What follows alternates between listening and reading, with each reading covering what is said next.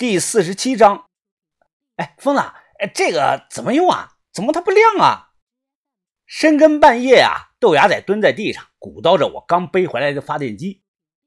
大货呀，可能就在墓里，都睡不着，想着直接加班干吧。毕竟现在啊，才探出了一个区域。起开，起开，什么都不懂，瞎鼓捣什么呀你？我快步的走过去，打开发电机的配电箱，将按钮啊向左旋转了两圈半。你再拉下试试。豆芽仔猛地向上一抽绳，顿时哒哒哒哒哒哒哒哒哒哒哒哒哒哒，同时啊，配电箱上的灯泡也亮了。把油箱啊和发电机搬到了盗洞口，我带上头灯啊，直接呀下了盗洞。脚下站的地方啊已经画好了线，就从这里呀向下打，比划了两下电锤，顺了顺线，我冲上喊道：“行了，插上电吧！”上头一插电，我一按开关，顿时嘶，电钻响了。不常用电锤的人啊，他容易走偏。我搞了几分钟啊，才适应。一开始打呀，顿时盗洞内是灰尘四起，我脚下的水泥块不断的打碎啊，又蹦了起来。以前的水泥凝固啊，没有现在的水泥的硬度高，肉眼可见啊，打的非常快。豆芽仔看的是大呼小叫啊，牛逼啊！哎，疯子，哎，赶紧打，赶紧打！我们开的盗洞啊，本来就在主墓室的正上方，而我打的是一个长方形的口子。因为水泥不会塌呀，我想的是一口气打到底，运气好的话能直接打到棺材盖上，就算是运气不好没碰到棺材啊，也可以左右扩宽，效果呢就像那个老鼠啊在地下做窝，总能碰到棺材。打了一个小时下去啊，有半米多，我让豆芽仔啊把水泥呢慢慢的提上去，然后啊招呼人换人，不行了，灰尘太大，太呛人了，戴口罩都不行。我们呢不会让小轩下来干这种脏活，就我们三个轮流的换班，打了整整的一天，一直打到第二天的傍晚时分。我正在上头啊，靠着大树休息呢，突然听到盗洞里啊，豆芽仔大喊道：“啊，哎哎，这是什么东西啊？我碰到东西了，赶紧过来看看呀！”我赶紧跑过去看，水泥木顶啊被我们打了个大豁口，足足下去最少有七米。豆芽仔带着头灯对我大喊：“呀，疯子！”你快下来看看，这是啥？这是？哎，这他妈的好像是块石碑啊！这，我快速的滑了下去，让他往边起靠一靠，还真是一块青石的石碑，整个碑文几乎被水泥盖住了，只有边缘啊露出来几个怪异的图案。长呢一米五多，宽是一米多。我说赶紧弄上去看看，这到底是个什么玩意儿啊？没见过。于哥扔下来绳子啊，我打了个神风结。哎，神风结啊，是那个绳子啊打的一种扣。这种神风结啊，它是越吃力越紧，哎，不会脱落的。如果因为一旦脱落了，我们在底下这么窄的地方没处跑，会被石碑给直接砸死的。于哥，拉一下吧！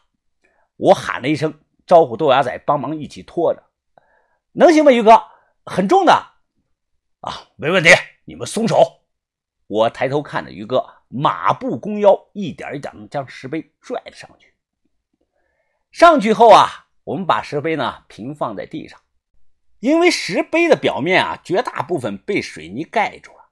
我捡了一块石头，用刀子啊当凿子，轻轻的敲掉了表面那一层覆盖的水泥。很快呢，露出来一行刀刻的小字，向石碑上啊又倒了点水，用手抹了抹。把头，这这看不懂啊。这好像全是西夏文，这是不是西夏人自己做的那个墓志铭呢？我很疑惑的看着把头。不是啊，是别的东西。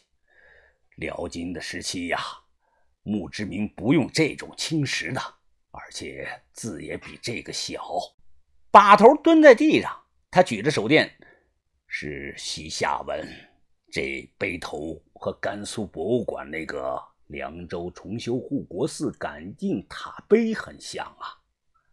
按照西夏人修碑爱用双语的习惯看呐，背面可能有汉字。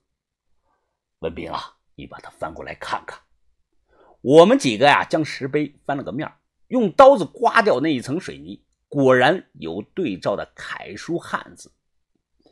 碑头上从左向右读，刻了三个字“讨王书”。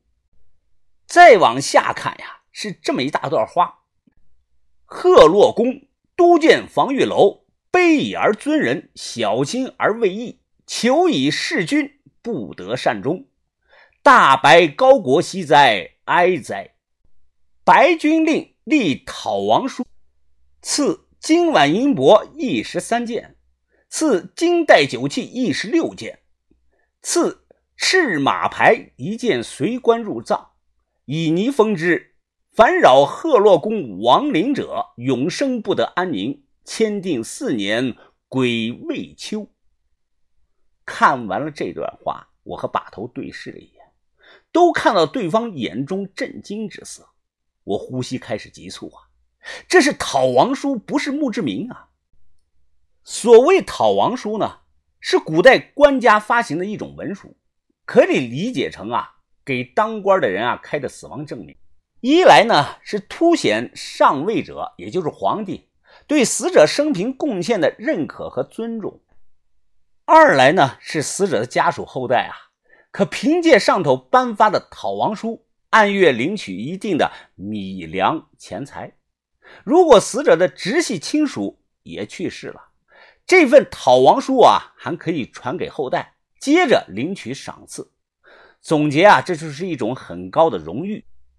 我震惊的不光是这个，还有碑文中直接提到的几个字眼儿：金碗银帛十三件，金带酒器十六件，还有竟然还有赤然马牌我们要大发了！这是个存量仅个位数的国家一级文物啊！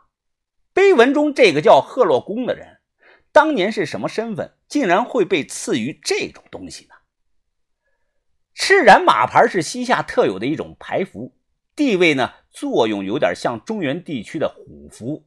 别说上手了，我听说过啊，但从来没有见过这个东西，只知道有这个东西，我连图片都没见过，也不知道长什么样子。两千零五年，当时啊。国内就一个西夏赤然马牌实物在国家的博物馆。后来啊，到了两千零九年，建筑队啊在武威市盖小区的时候啊，又挖出来一个，总共就这么两个没了。我点上烟啊，靠在树上，抬头看着夜空，深吸了一口。谁也别和我说话，我要静静。今晚银箔别说了。如果我们真是挖到了碑文上写的那个赤然马牌呀，不敢说有妙音鸟值钱，但是文物的等级不比妙音鸟低。这个东西啊，让我们每个人分一辆大奔是绰绰有余。可如果卖这种等级的东西啊，一旦被逮到，差不多啊够一个死缓了。疯子，你说你怎么坐到那儿了呢？你豆芽仔脸红脖子粗啊，大声的喊道：“你赶紧挖呀，疯子！”棺材里有金碗银碗呢，先不要慌。此时把头啊摆手说道：“云峰啊，你说乾定四年是什么时候啊？哎呀，我记不清了，把头，应该应该是李宪继位的前一年。史书上说李宪在位一年就死了。不错，你说对了。我突然想到了一个人。”把头手指着石碑。深深的皱眉说道：“这上头啊，说这个人呢叫贺洛公，同样姓贺。我在想啊，这个人有没有可能和西夏早期的贺成真有关呢？”我疑惑的问把头：“贺成真是谁？”我不知道。